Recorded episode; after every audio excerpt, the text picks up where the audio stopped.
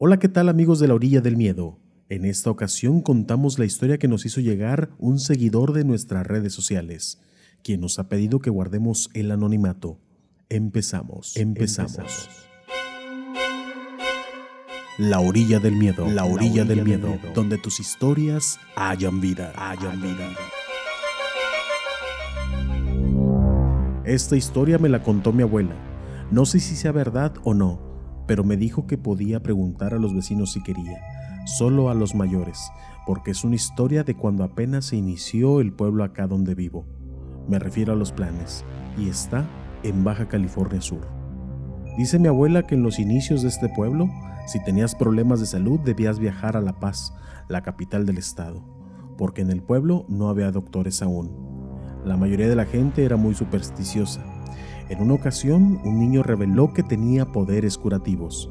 Su madre, una de las consideradas líderes del pueblo, aseguraba que cuando su hija mayor enfermaba, con que el niño la tocara se sentía mejor y con el paso de los días se aliviaba. Y así inició la historia de este niño, el niño chamán, que con el paso del tiempo empezó a tener visitas de todos los lugares alrededor, inclusive de la ciudad.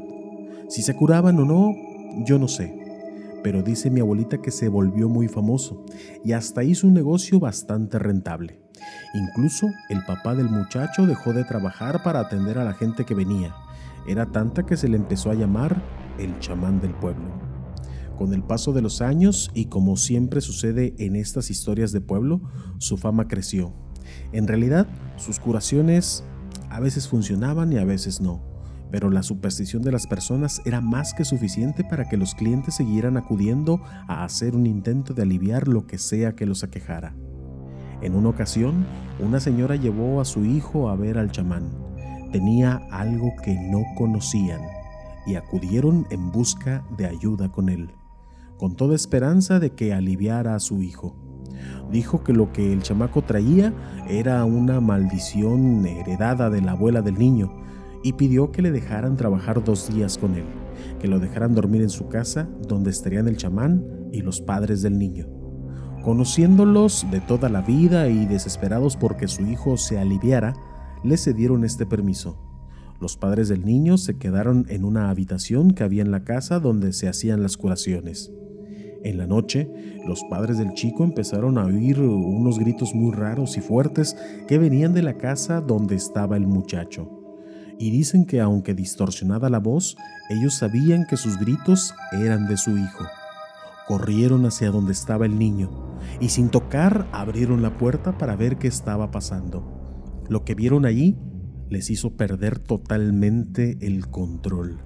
Encontraron a su hijo desnudo en un rincón y al chamán frente a él en una posición amenazante contra el pequeño, quien en cuanto vio que sus papás entraron a la habitación empezó a llorar y a pedir ayuda. El papá del niño se abalanzó sobre el chamán, exigiéndole que se alejara de su hijo. De un golpe lo dejó en el suelo y la madre del niño lo levantó en sus brazos y se lo llevó del lugar. Con los gritos y la cercanía que había entre las casas, no tardó en llenarse de gente. Cuando todos supieron lo que el padre había visto, le ayudaron y entre todos empezaron a golpear al chamán. Aquí empieza lo verdaderamente raro.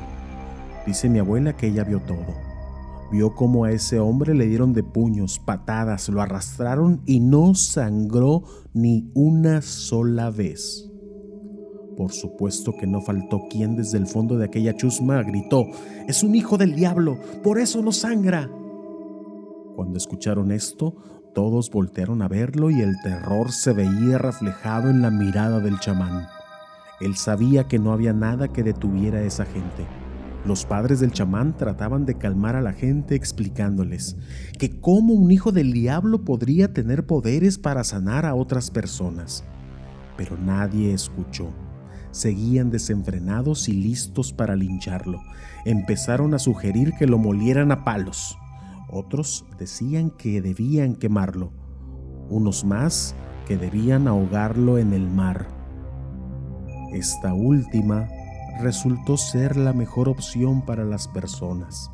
No sé si porque no querían ver lo que le iba a suceder, pero entre todos decidieron que eso es lo que harían.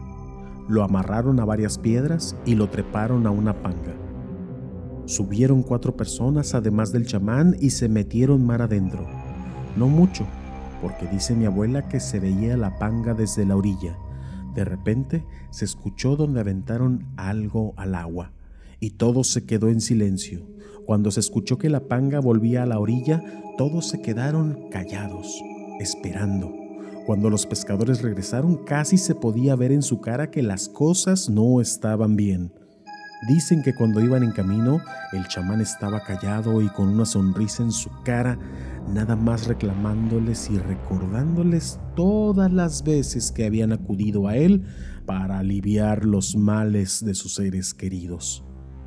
Incluso Juan platicó que el chamán le reclamó cuando curó a su esposa Lupe les decía que se iban a acordar de él por el resto de sus vidas y que además era imposible que él muriera, que ya lo habían visto, no lo podían dañar. Cuando dijo esto, soltó una risa y bajó su cabeza para no decir nada más el resto del viaje. Los pescadores solo se voltearon a ver y dijeron, aquí mero, apagaron el motor y cargaron al chamán entre dos y lo aventaron al agua. Y como iba amarrado con piedras, no podía nadar, no podía flotar.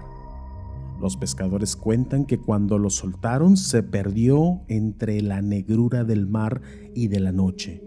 Pero casi inmediatamente vieron el lobo marino más grande que hayan visto en toda su historia dentro del mar.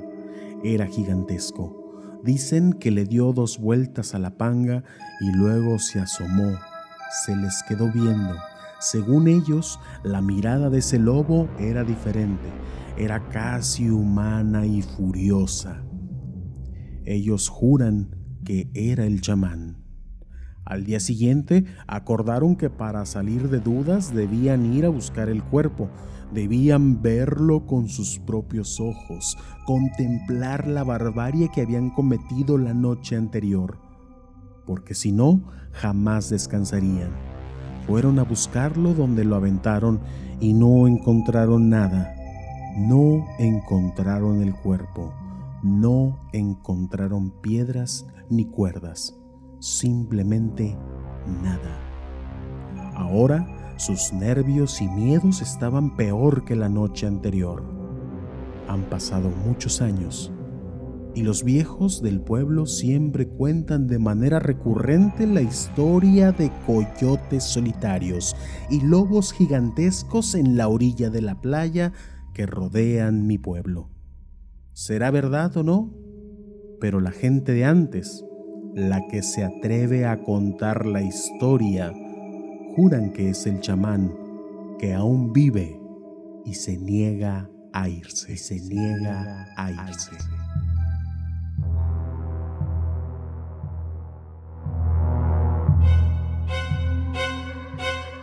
Gracias por escuchar un relato más de La Orilla del Miedo, un espacio donde tus historias cobran vida y renacen en cada emisión. Si tienes alguna historia que contarnos, mándanos un correo a laorilladelmiedo.com. También puedes buscarnos en nuestras redes sociales, en Instagram y Facebook como La Orilla del Miedo. En Twitter, encuéntranos como arroba Orilla del Miedo. Hasta la próxima. Hasta, la, próxima.